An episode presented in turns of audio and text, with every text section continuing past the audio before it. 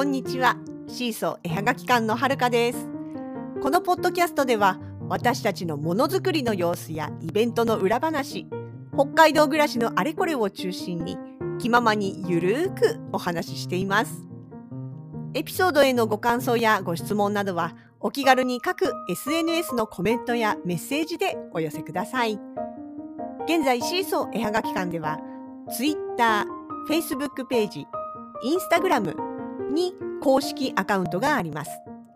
それでは本日もどうぞお付き合いくださいませ。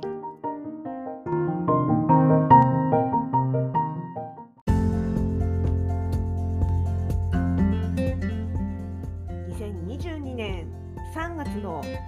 8日火曜日本日納品に行ってまいりました。えっと今まで具体的には言ってなかったんですが実は期間限定で委託の方をさせていただくことになりましてでそれの納品日でした。行った先はアークオアシス大麻店さん。そう去年もね何回かワークショップをやるために行ったあのアークオアシスさんです。ジョイフル AK と一緒になってるところですね。手芸関係のものをいっぱい売ってるので作家さんはもうみんなオープン当初からお世話になってる方多いんじゃないかなと思います。でそこのお店の中にですね、クリエイターズマルシェというコーナーがありまして、えーとまあ、約3週間ごとかな、作家さんが入れ替わりで、でえーと、それぞれね自分の、まあ、ブースという形でお借りして作品を並べて販売できるというのを、まあ、もうだいぶ前からやってるんですね。でただ前は募集じゃなかった応募がね先着だったんですよ。でしかも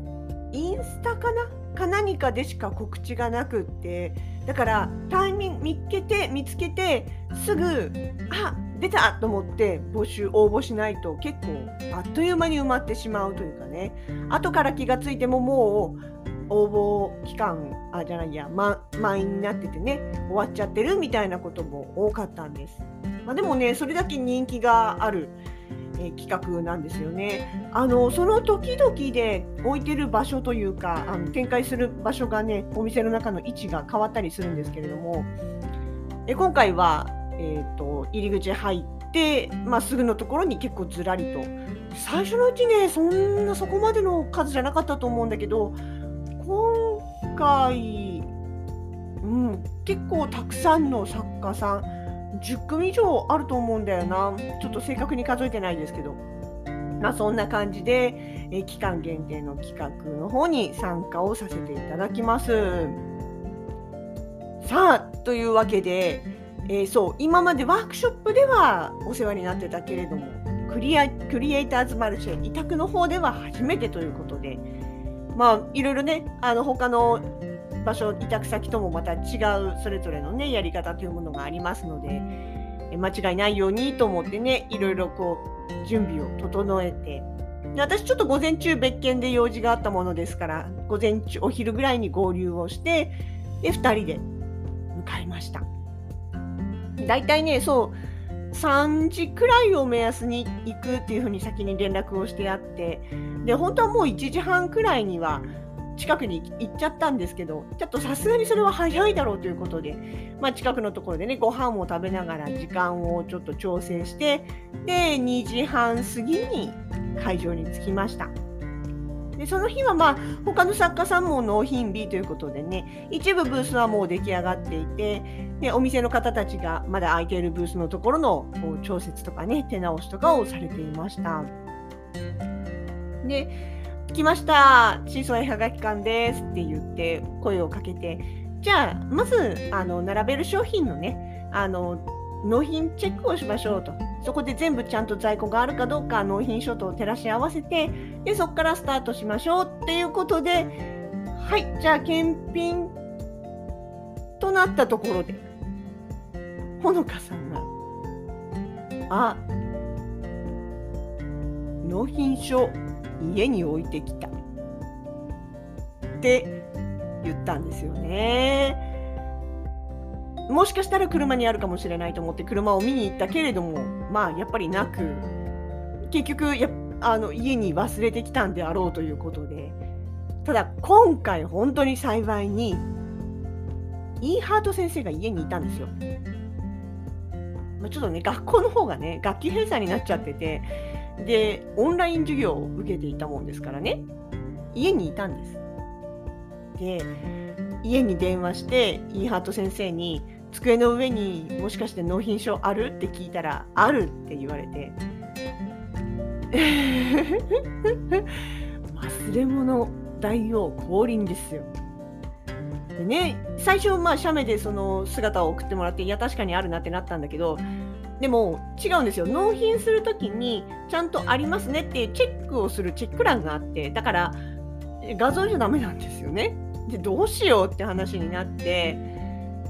でもあのアークオアシスって江別なんですよ場所が。大朝だから。江別地大朝なんで。だからうちまでは遠いからそんないちいち取りに行ってもう一回来てとかやってたらねお店の方にもご迷惑かかってしまうし。でもしゃべちゃダメだしってなった時にそしたらさってお店の人には申し訳ないんだけどファックス送ってもらおうかって。家からね。イーハート先生にファックス送ってもらってでこっちで受信すれば、まあ、受信すれば一応紙で出せるだろうからそれをね納品書代わりに使ってもらえないかっていうことで、えー、ご担当の方にねすいません申し訳ございません納品書ちょっと忘れてきてしまってあの今からファックスをね送らせていただいてそれをまああの使っていただくことはできますか？っていうことでご相談をしましたらあ分かりましたよって言ってくださいまして。イーハート先生なんかもね、ファックスなんかほとんど送り慣れてはいないんですけれども、まあ、電話口でほのかさんが、こうして、紙の向きこっちで、今から言う番号を押して、はい、スタート押して、みたいな感じでね、あの、きっちり、こう、アナウンスというか、あの、アドバイスというか、してくれて、無事にファックスを送ってくれました。裏表間違えずにちゃんと受信できておりました。でね、納品書もね、しかも1枚じゃなくて4枚あったのよね。本当にね、人のところの紙使わせてね、もう申し訳ない。本当に初めて納品するのにそれがいいっていう。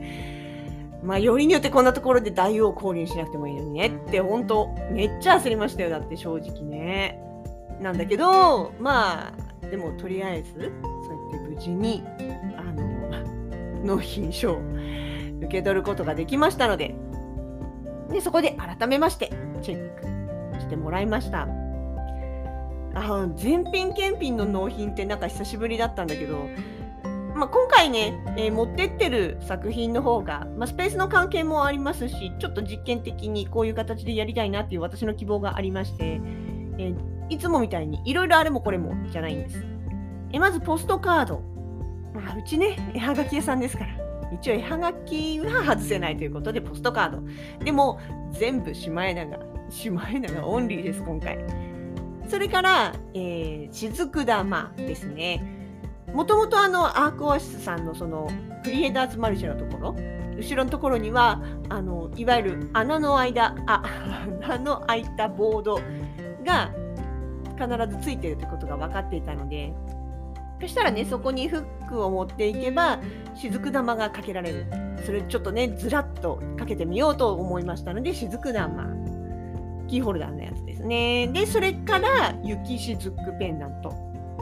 と、あとは、まあ、工作とかそういったものが好きな方が結構いらっしゃる場所なので、これキット、テレビキットですね。厚型テレビの、またテレビ型フォトフレーム小物入れ。はい、これが自分で作れる。いわゆるあれですね、うちの方のワークショップの春休みとか冬休みとか夏休みとかの長期休み期間だけやってるテレビのね、ワークショップのまあ原型というか、それのキットを持って帰って自分家でやれるっていうね、あれを、というその4種類のみに絞って今回出すことにしてたんですね。でも、やっぱりポストカードがさ、ほら、なんせ4、違う、8種類 ?8 種類で、で、1種類につき、それこそ10枚とかだったとしても、もうそれだけで80枚じゃないですか。だからね、そのね、あの、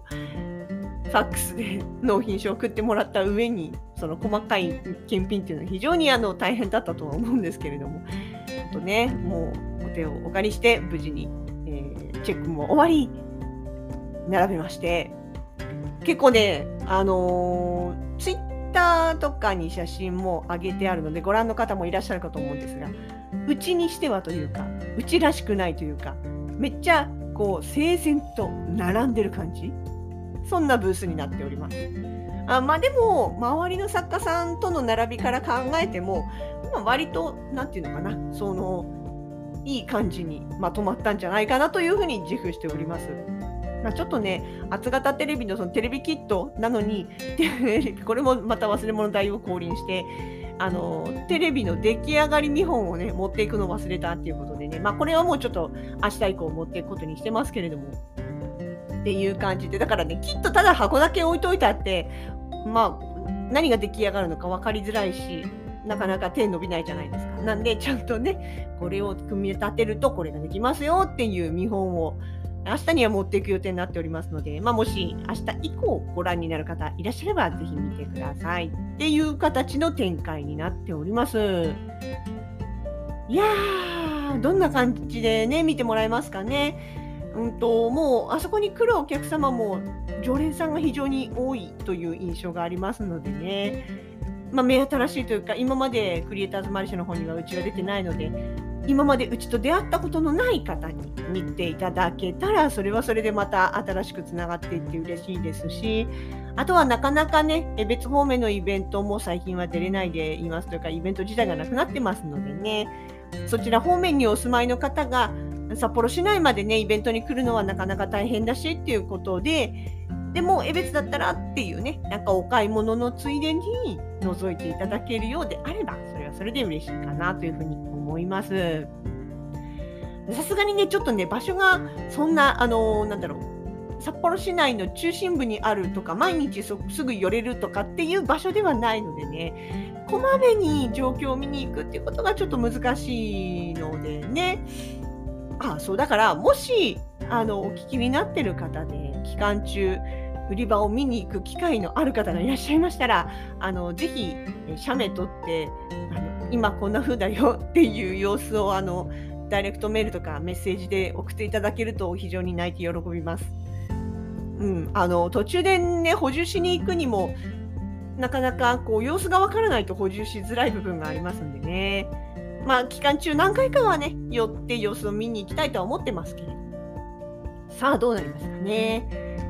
一応期間の方はですね、えー、明日3月の9日の水曜日から、え、3月の27日日曜日までというふうになっております。28日の月曜日にはもう撤収をいたしますので、27日日曜日までですね、3週間、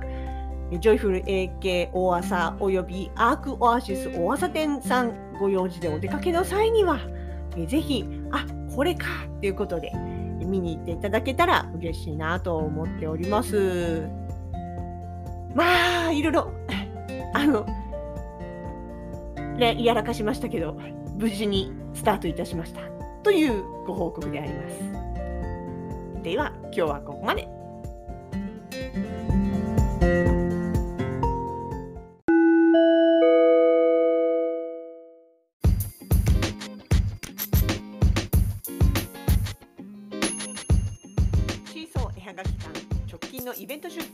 です。対面イベント出店が一つ決定いたしました。